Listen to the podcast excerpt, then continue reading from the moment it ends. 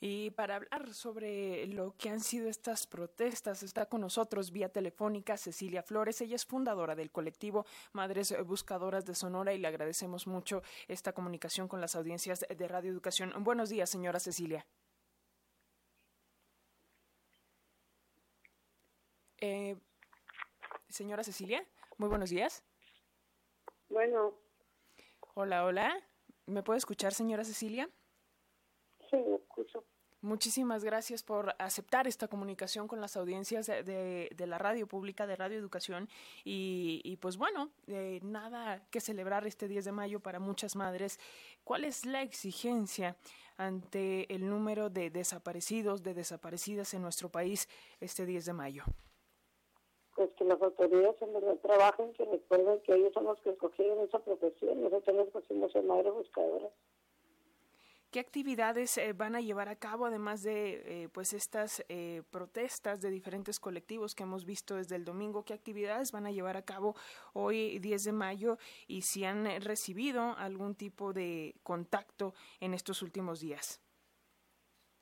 Pues, las, las compañeros van a hacer marchas, marchas pacíficas, no solamente para alzar la voz por los que han callado, para visibilizar la verdad que vivimos, la realidad que estamos pasando las madres, que somos los brazos vacíos, que para nosotros no existen días efectivos.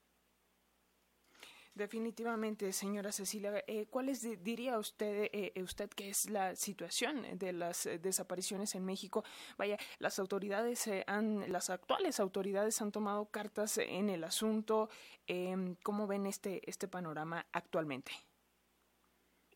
Pues creo que no, creo que esto se ha rebasado, ya que lamentablemente todos los días sabemos madres buscadoras, todos los días se agregan más personas y pues todos los días eh, nosotros tenemos reportes de desapariciones o de que mataron a algunas personas y, la verdad pues nos damos cuenta que no, no es verdad que no hay ningún cambio, que esto nos ha rebasado.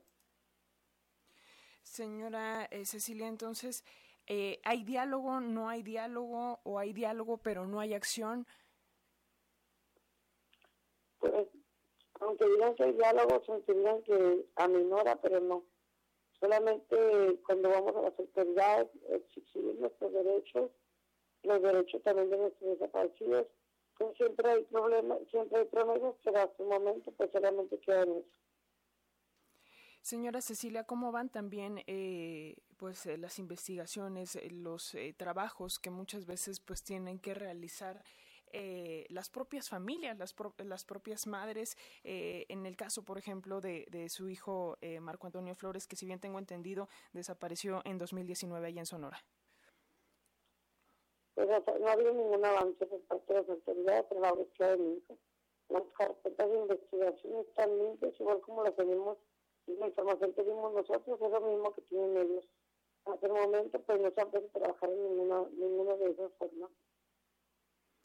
¿Cuál es el llamado en ese sentido, señora Cecilia, el llamado de las madres a, a la sociedad también, además de, de, este llamado que ya eh, nos comentaba las autoridades a que hagan su trabajo, ¿cuál es el llamado a la sociedad misma para eh, pues que apoyen esta búsqueda, que apoyen la exigencia de justicia?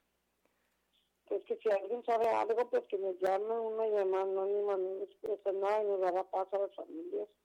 Que recuerden que nuestros hijos, buenos o malos, pobres inocentes, tienen el derecho de ser buscados y nosotros como familia tenemos que ejercer su derecho y no dejarnos, no quedarnos callados ante nadie, tenemos que alzar la voz por los que han callado.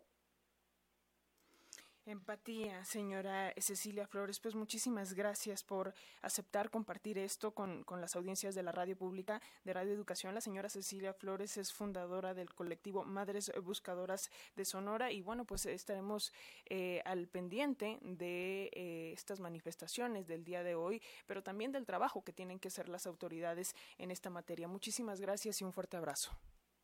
Realmente, bendiciones.